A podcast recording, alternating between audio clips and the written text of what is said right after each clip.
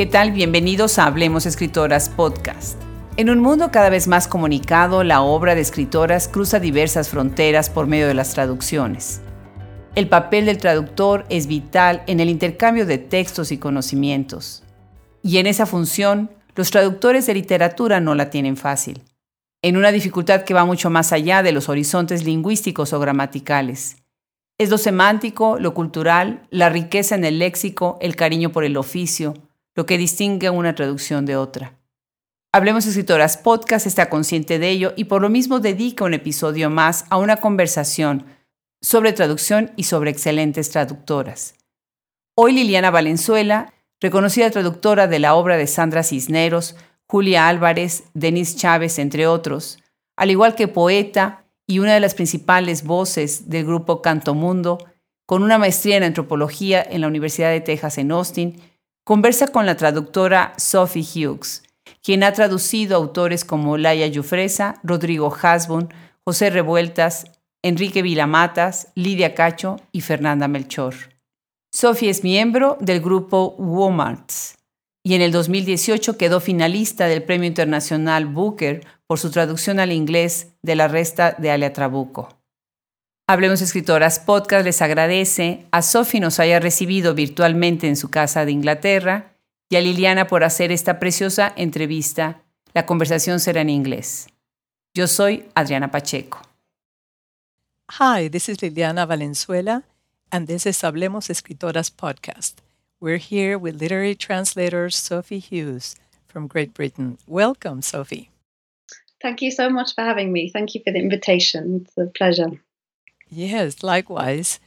Uh, tell us, how did you become a translator?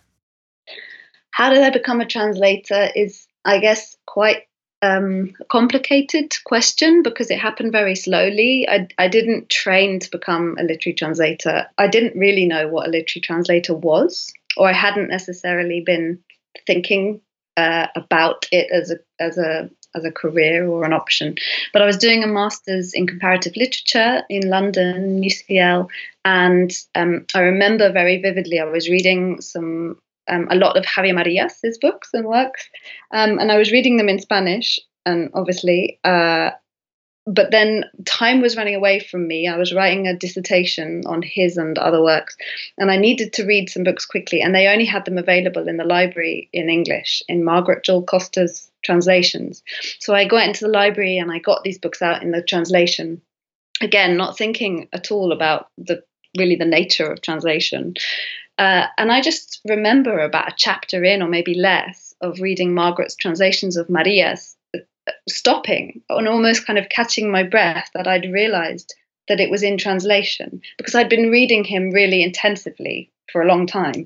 And then I was reading him, but in another language. And it really shocked me. I mean, it sounds so naive now because my I live and breathe translation. But um, I just was fascinated. I thought it was like magic. And so I took a, a translation, kind of more translation focused courses in my master's. And then I moved into uh, the only job I could find. We were in the middle of the recession, and um, I took the first job that was offered to me, which was a good job, but it was nothing to do really with creation or kind of literary fiction, which was my interest and passion. But it was working for a literary agency as an assistant agent. And it was brilliant because I learned there all about what foreign rights were and contracts and um, things that have really been invaluable to me. But eventually I did find myself feeling a bit lost there and like a side of me was not being kind of exercised. And um, and so I started translating kind of in the cupboard in the closet so to speak. Um, and then I read a book. I read a book in Spanish called uh, El Niño que robó el caballo de Attila by Ivan Repila and um, I read it and I loved it. So I wrote to the agent and his Spanish agent Ella Sher and I said you know who's what's going on with this book? Why you know is anyone interested in it? And not thinking that i would become the translator actually. I had my kind of like assistant agent hat on but just thinking this book should be read more widely. It's fantastic. And um, and so one thing led to another, and I did a sample, and then that sample got sort of shown around as happens. And um, when the book sold, I remember really clearly writing to Ella saying, "Congratulations! I hope it all goes really well," and her writing back saying, "No, no, they want you to translate the book." um, incredibly lucky. I think that we can say that. Um, a combination of factors meant that I was in the right place at the right time. And that meant that I got my first full length book work really much sooner than lots of emerging translators do. Yes, and, and with a publication right away. Yeah. Yeah. Which, which so, is rare. Yeah. Yeah. Wonderful. And that book, I like what you said of that translation that you first read that it had a life of its own, that it oh, seemed oh. as if it had been written originally in English, right? Yeah, yeah. And I can appreciate, I mean, I can appreciate that now when I read any translation. I can say, this absolutely feels like this book was originated in English because it was actually as well, in a way. But um, uh, but in this case, it was also just that I knew Marias's voice, or my my how I heard Marias's voice was how Margaret was hearing it. It was just extraordinary. Yeah. Yes. Well, she is a mask. yeah, and what is the complexity involved in being a translator? I mean, you've you've already mentioned some of that yeah, I think, as I was saying, I was really lucky. I think that the complexity of the profession, of people who feel really passionately that it's their calling or vocation, whatever you want to call it, it's really hard to get into. Um, but especially so if it's from Spanish or from French or even probably from German, maybe. I mean, these these um, languages are still the dominant in the sense of they're the dominant languages translated out of um, within the publishing industry, and that is changing, but you know, only thanks to brilliant independent initiative. Really, I would say that if more and more, let's say, you know, South, South Asian literature is being translated. It's thanks to tiny publishers like Tilted Axis Press in the UK. And then if a book does well and say Han Kang, you know, suddenly wins the Booker Prize, and then it means that more big, bigger publishers are kind of more willing to take risks. I mean, probably it was ever thus, but um, for certainly for me, one of the complexities was taken away, and that was kind of finding your way through the quagmire and the minefield that is contracts. Who owns rights? How do you even contact a writer? How do you know what the agent's going to think of you writing out of the blue, suggesting this? What's a sample? Will a publisher ever listen to me? You know, doubt, doubt, and blind kind of you have all of this will and goodwill, but you don't know how the system works. So that's a big complexity um, right. me. Um, but then the other complexities are just that you take them on a case by case basis, you know, because you're a translator. The complexity is the beauty of it. It's that it's creative. The complexity is the fact that it's creative, but within certain limits and, and very stimulating constraints that makes it a bit of a challenge. Right, like a puzzle, but with an aesthetic yeah. element. Exactly. I always say that it's like a it's like a crossword, but one where at the end, you know, you get a bonus point if you kind of also sculpt it into something beautiful. Right. like that image. Yes. Is there a community of translators? How do you relate to one another? In the UK, there's a really, really strong community of translators, and it's not just within your languages or your language. Um, it's extraordinary. I wouldn't, I, it's very safe to say that I wouldn't be a translator today without the support and help of a number of translators as individuals, um, uh, but also um, just um, organizations and initiatives. So I should name some. So the Emerging Translators Network, um, which was set up, I think, about seven years ago, which is really very straightforward. It's just a sort of um, like a message board where you can share your problems and questions. And um, it's not really just emerging translators, because obviously some of the people who sign up are, are, no longer deemed emerging, let's say maybe five years later. But um, it's a wealth of knowledge that you can get there. I really recommend that for any translator across the world to look at what that is and to try and become part of it. And then we have the Society of Authors. Um, I know that in the States you have PEN, which kind of offers information, and um, ALTA, and they offer information on sort of contracts and the nuts and bolts of how the profession works. But we have the Society of Authors and the Translators Association, and, and that creates community just by the nature of setting up events and having wonderful conferences and, and the kinds of things that you see there. We don't right. have quite so many residencies. You have a fantastic, it seems like Banff, and I don't know, I'm trying to think, and there's um, uh, the other one, the Translation Lab on on me. Like this I always seems to me that there are beautiful and wonderful looking residencies that you can do there but that's changing too. We've got a new one which is set up in in with the national centre for writing here and the british centre for literary translation and they've got a really good one in scotland in cove park a place called cove park which i was able to do. So um and and then just really i don't know you must find the same thing just not it is competitive because of course everyone wants to get work.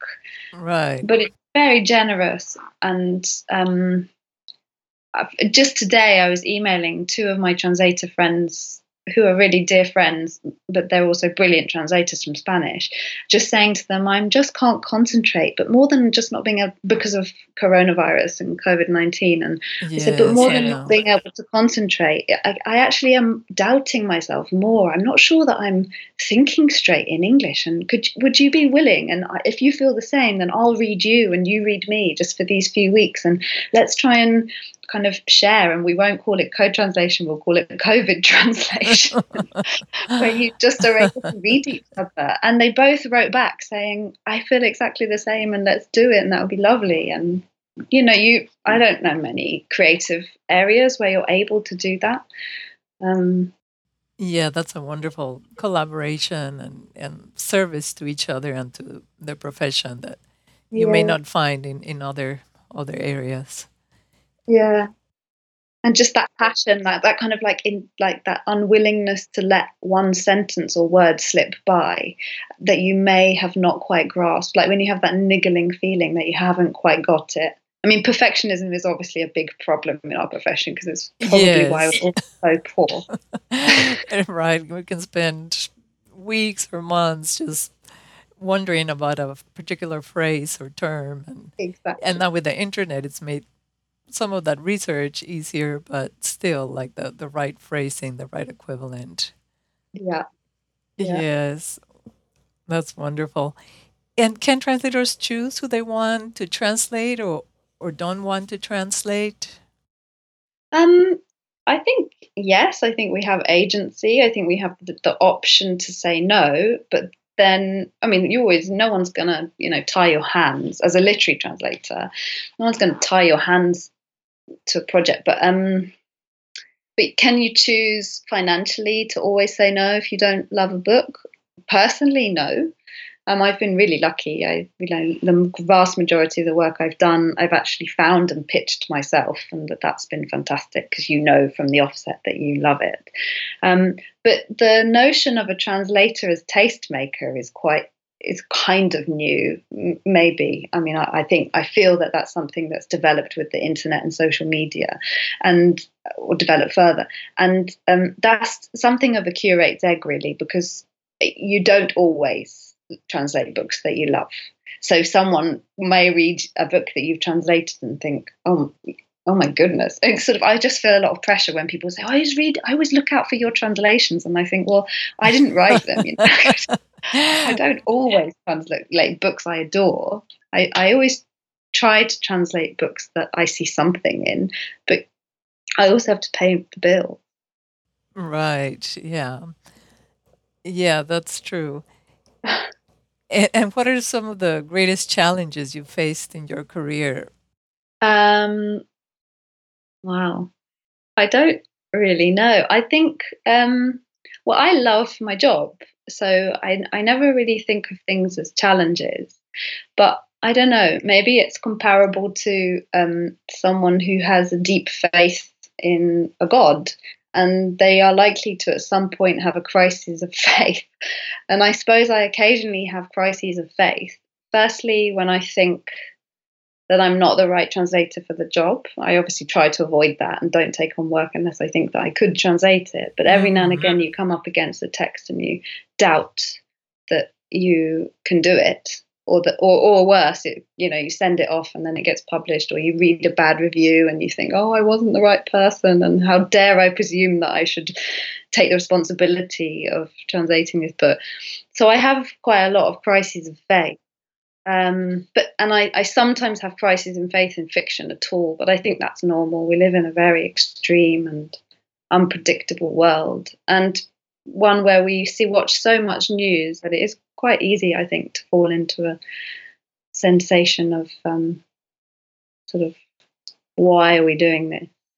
I believe in literature. I believe in the arts. I think it's what will carry us through always, and it's what makes us human, and it's also a, a, a product of the human side of us. But I, yeah, I don't know. I I feel sometimes I just you know it's hard to always think that you know for example at the moment key workers this word key worker is coming i don't know in the states if it is but with with coronavirus you know here it's like the key workers children are allowed to stay at school and sometimes i think oh i wish i was a key worker you know but trans- are key workers in their own area too because i do believe that we're doing something important in sharing and widening the idea of what literature is and yeah, um, things that can sustain the spirit in difficult times like right now. Yeah, exactly. That a story, and because we're so keyed into stories, and that's Mm-hmm. how we evolved, and, and then expanding that repertoire to all the world stories and things Yeah. we don't normally hear, and then Yeah. realizing we're more alike than different. Absolutely, yeah. I re- I do really, really believe that. I think just on a sort of practical level, I'm also from a family of medics, and they're all incredibly useful. You know, Uh-huh. well, it's you're useful in, in a different way. different way. yeah, and do you have your, your name on the covers of, of your translations? Mm. Um, I I have done. Um, I I don't have that strong a view on this. I obviously think it's great when when they are named on the front. I think you have to trust the publisher to know something about their trade, right? You know, they know what they're doing and they're trying to aim their books at buyers who and not put off anyone who may have preconceived idea of what translation is, which I think many people, whether they know it or not, do carry. The idea that maybe they're not as close to the hallowed voice of the original as they want to be, and that in some way someone has kind of interloped and um, destroyed the magic, or or, or that something sacred has kind of been interrupted. And I do still understand that. Obviously, I do not believe it anymore because I know enough translators and I I know what we do in order to not break that magic and how much work people put in. Um, and also, I read lots and lots of literature in translation, and for me, I see no difference. Um, but um, names on the front of the cover, yeah, every now and again I put a lot of effort into sort of, I feel that the book is a really personal project. And then if they don't decide not to put my name on the cover, I, I suppose I, it smarts for a moment. But yeah, I don't, I And- don't mind. Yeah, and do you keep the copyright to your translation too? Oh yeah, yeah, yeah. Well, in the UK, we, you know, I do think that um, publishers, on the whole, now, thanks to an enormous concerted effort from the um, sort of generation just previous to mine, um, they do are just kind of general boilerplates or templates for contracts are a little bit better on the whole, not across the board. Um, but I, they, they, I haven't ever seen a UK contract where I wasn't automatically offered the copyright of my work. But in the States, I know that that's something that with a lot of publishers, you still have to make a point of. Yes, yeah, yeah. And I think it's still common practice, you know, that you have to insist on, on keeping that in your contract. But Yeah. organizations like PEN have, have helped a lot. Yes, yeah, With their yeah, model and contracts. speak to each other, so the community going back to that. That really helps because I have a lot of conversations with other translators and I ask and I say, look, if you don't want to tell me what your last contract with X publisher was like, that's also absolutely fine and I understand it. But it's very helpful to know what rights you managed to get from you know, what what you were able to to achieve to help make it more of a benchmark or kind of um, common occurrence. Right. Well, uh, let's talk about some of the books that you have translated. You you are quite young and you have already many titles, some of which have uh, received awards. You you can mention those too. Um, so you you've built already quite an impressive resume and uh, titles and really interesting authors. Um, so I don't know which you want to start with that one in particular that's very significant um, to you? They're all, they're all they're all significant, obviously to varying degrees. But I I think um, well, obviously I ha- like I have a sort of soft spot for the first one, just because um, of the way I found it, and um, it's it's a very poetic book and very short. Can, can you tell us the, the, the name and the yeah, author again? sorry, in English, in English, sorry, sorry, yes, it's um, The Boy Who Stole Attila's Horse in English, and it's published by Pushkin Press. Um, and it's by Ivan Repila, who's a Spanish writer. Uh, young, it was his, I think, second novel. And um, uh, yeah, it's a beautiful book about two brothers who are nameless. One's called Big and one's called Small, and they are down a hole, and we don't really know how they got there. And it, it the book charts them trying to get out of the hole. And then it was written just after the crisis in Spain, or, or kind of mid-crisis, but after the worst of the economic crisis had hit. And um, yeah, it, the whole thing is really an allegory um, for rising up.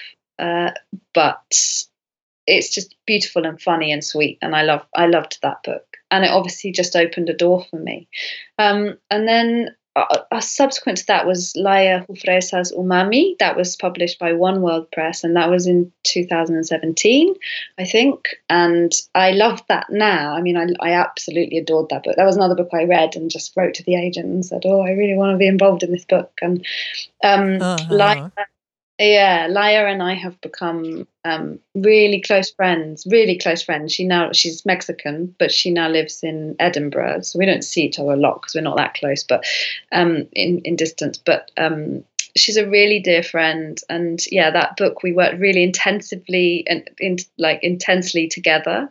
Um, so that was a very different kind of experience. She gave a lot of editorial input into the translation, which I I loved. I think some people find that a bit strange, but I, I really loved it. She has fantastic English, but she was also able to accept when I said, "Oh, I don't think that actually sounds quite like you know my British English or something." Um, and so so we worked really well together, and yeah, we made friends, which is very special. Um, yeah, they're very in, deep, intense collaborations at their best, yeah, right? Yeah, yeah, their best, exactly. I, ha- I really, I haven't had any bad experiences yet. I'm waiting for it. I'm just waiting because I know that people do have experiences where they just don't gel with the author, or the author wants to have a level of input that maybe their language skills don't uh, kind of really marry with. But um, I haven't had that yet. That's wonderful. And I, I, it's also quite nice when you send a book and send it to the author. This happened recently with Fernanda Melchor. I've just translated her kind of a bit of a phenomenon book, which you'll know about maybe being Mexican, but it's called Temporada de Huracanes, and it's been a bit of a kind of phenomenon in Mexico. It's sold really well and has just created a lot of noise because it's become a book that even people who don't tend to read literary books have read. And um, I sent that to Fernanda, and she's a translator from English to Spanish, a literary translator. Not uh-huh. often, but she does it, and she has brilliant English. And that was lovely because I really felt just this, um, just trust. You know, she'd read it, but not sort of microscopically, and she just said, "I can just feel that it's right," you know, and that was enough for me. So, although we worked on certain passages and um, phrases, there was a lot of kind of Veracruz vernacular in there that was um, it's not so much the meaning, it's just making sure that when you translate it into English, you don't transpose the setting to Britain or to America, because I find both ideas um, kind of between absurd and politically complex. I think the idea of translating a Mexican book into a kind of uh, like um, Chicano American problematic because right because so much is about the setting too. Yeah yeah. I think if it sounds too comfortably american then you're doing maybe a disservice to the book as well. But that is a, probably a little bit of a point of contention with this book because it was where do you go with the english then? Do you stay with my british english because i'm british or do you um, go sort of somewhere in between, which I often have said, never do that, you know, don't go with this kind of mid Atlantic. But I think probably in the end, this has become a sort of mid Atlantic. But this because the force and the energy and the vitriol and the anger of this book just meant, and the poetry, the kind of beautiful vulgarity of it, meant that just these phrases were coming to me and they were kind of some of them were more american more american some of them were british and at some point i just thought well this is insane you know as long as people understand. Right and what i want to achieve is a mexican english. It's not like an american english it's not a british english it's, a, it's i'm trying to reimagine what these people might have said in a language that doesn't actually exist which is a veracruz english.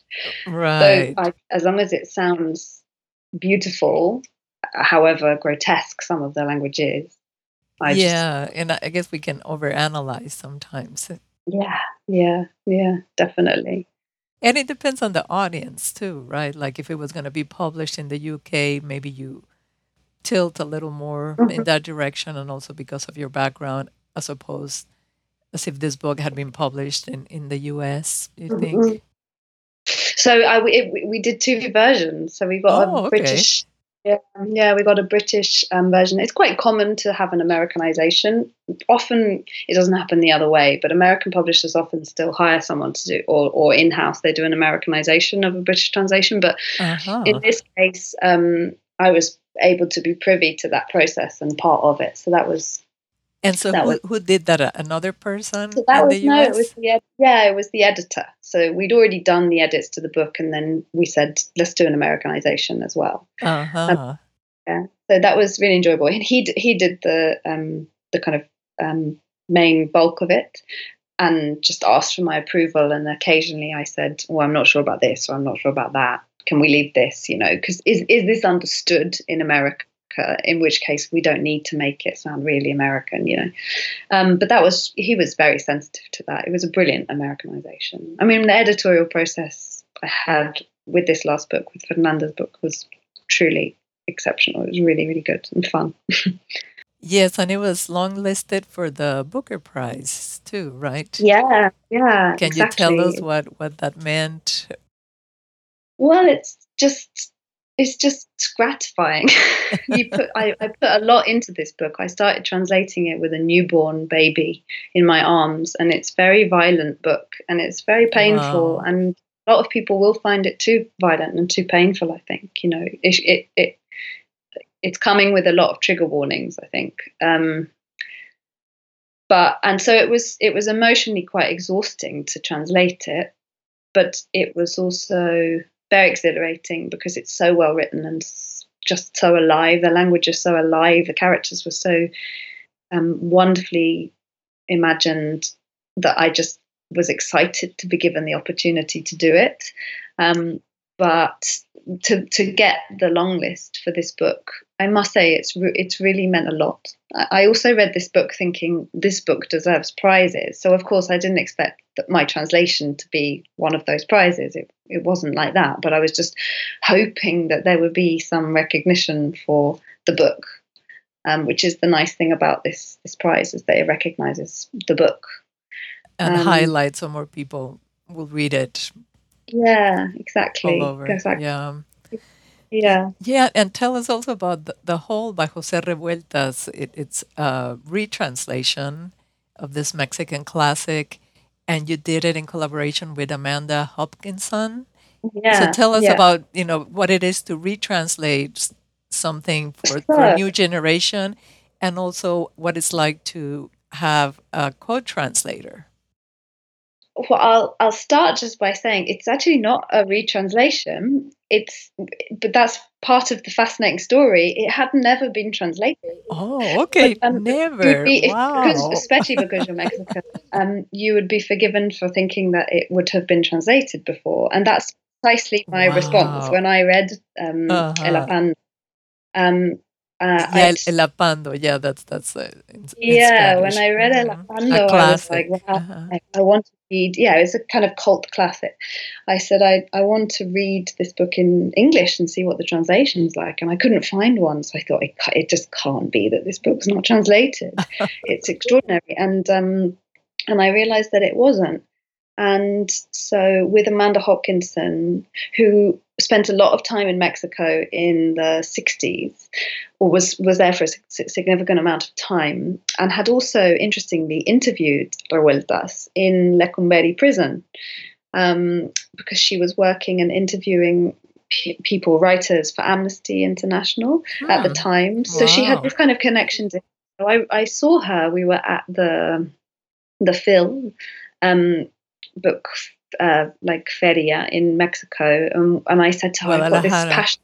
Yeah, in Guadalajara, and I said, "I got this mad idea, and I don't feel like I want to do it by myself, or that I could. I don't know that I'm able to do this by myself. But what do you think about El Apando? Why hasn't it been translated? And I think that she knew the book, obviously.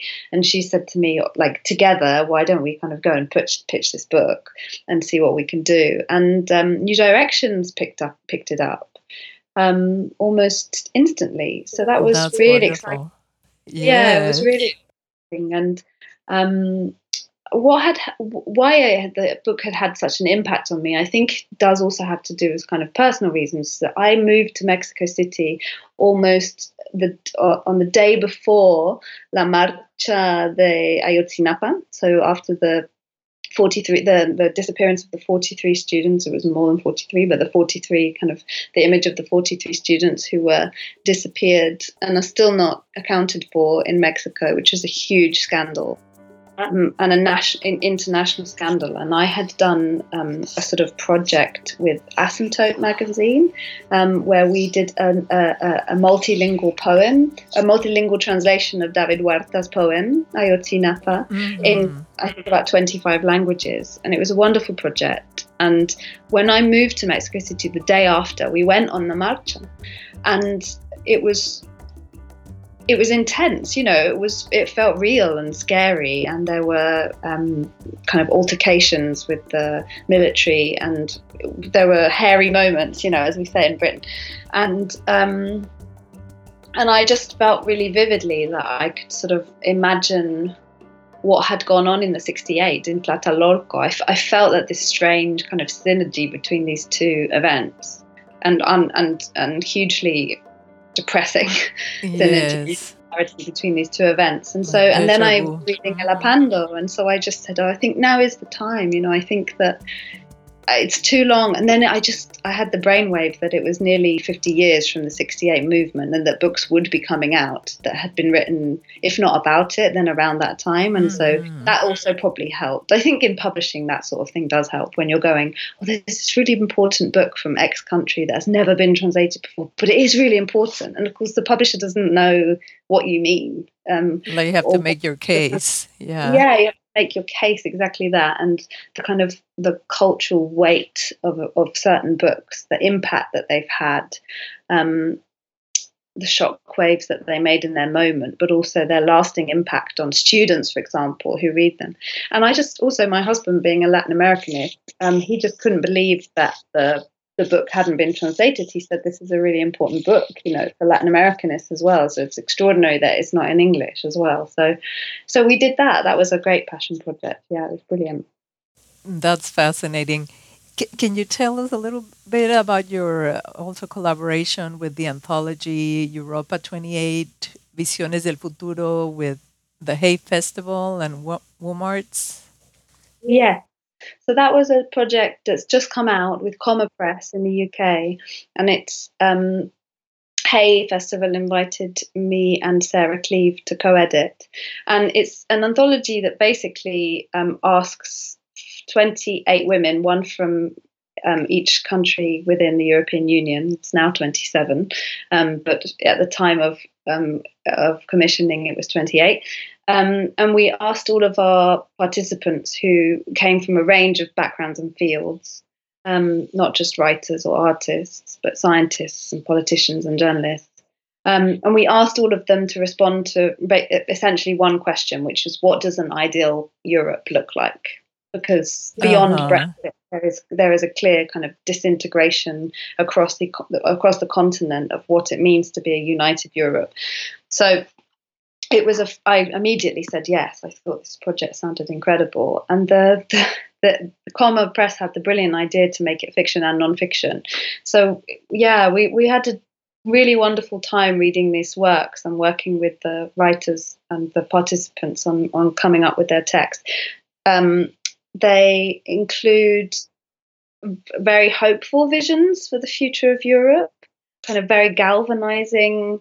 Um, manifestos in a way. Um, some are very practical in what they see their vision of the future of Europe should be, talking about social cohesion and how. Other people are um, not more whimsical, but perhaps um, you know there are fictional ideas of yeah of of of where Europe began. For example, we have a beautiful text that's kind of mythological about the character called Europa. Um, mm-hmm it's it's it's a book that I never expected to come together in quite such a moving way and and to have such resonance now today in this world as well that is strangely connected but also disconnected and very discombobulating and um, yeah, it was, it's a brilliant project. It's a really good read. Yeah, and who knows what the future of Europe will be now after the pandemic too. yeah, know? Exactly. And I think it's really interesting that we often feel sort of immune or kind of impervious to certain disasters.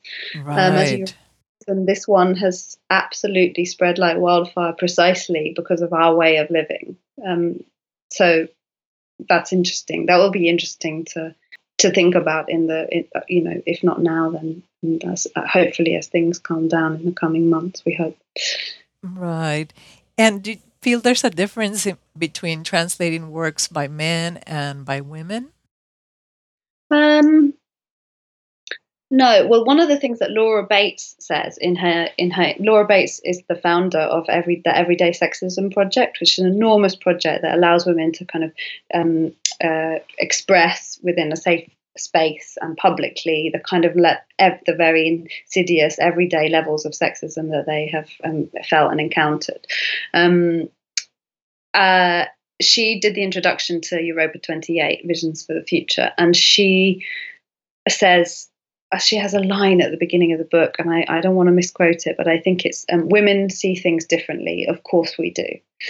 And I love that because I I think that I do find it different translating women from men, but it's not the process is exactly the same for me. I don't take I don't care more or less about a book that's by a man or a woman. I I'm equally obsessive and neurotic about all the translations I do.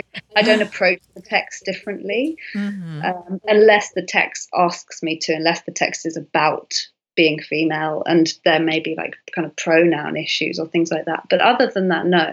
But of course the books are different. And at a certain point i did have to ask myself why my cv was growing in the number of men.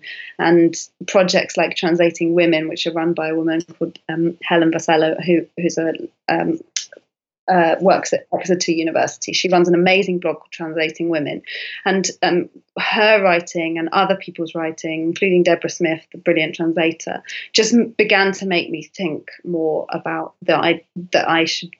Now that I was in a position to kind of look for work or choose work more, not always, but right. more, what what am I translating and why and what does it represent? And so this year I'm translating three nonfiction books by women, which I'm really happy about because it's just because it's merely it's underrepresented, you know, and the contribution by women all across the world, cultural heritage and diversity is is under we are underrepresented, um, and our voices are still persistently diminished. So I I'm happy to be able to say that I'm working on these on these essays. They're also brilliant and interesting. So um, yeah, that's great. Thank you. And we're getting to a close here, but is there anything else you would like to add that I haven't no, asked you? big thank you. Thank you very much for inviting me. I love this series, and it's a yeah, it's a real pleasure to be here. I've listened as well. I mean, I'm a, a translation obsessed, so I've listened to Robin Myers and Rosalind and Sarah Booker, um, and uh, I yeah, I'll always listen out for for the podcast. So thank you for inviting me. Well, it's been a pleasure having you, Sophie. We'll be looking for your translations and thank you so much. Thank you very much and for the for the interesting questions. Thank you, Liliana. All best to you and your family. Yeah, all the best. Take care. Bye. Bye.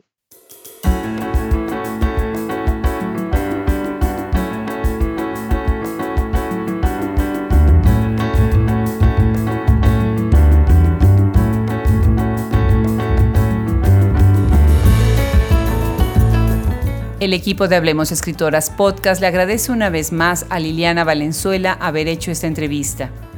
Se despide de ustedes Fernando Macías Jiménez en la edición, Andrea Macías Jiménez Social Media, Wilfredo Burgos Matos y Alejandra Márquez Colaboración. Yo soy Adriana Pacheco.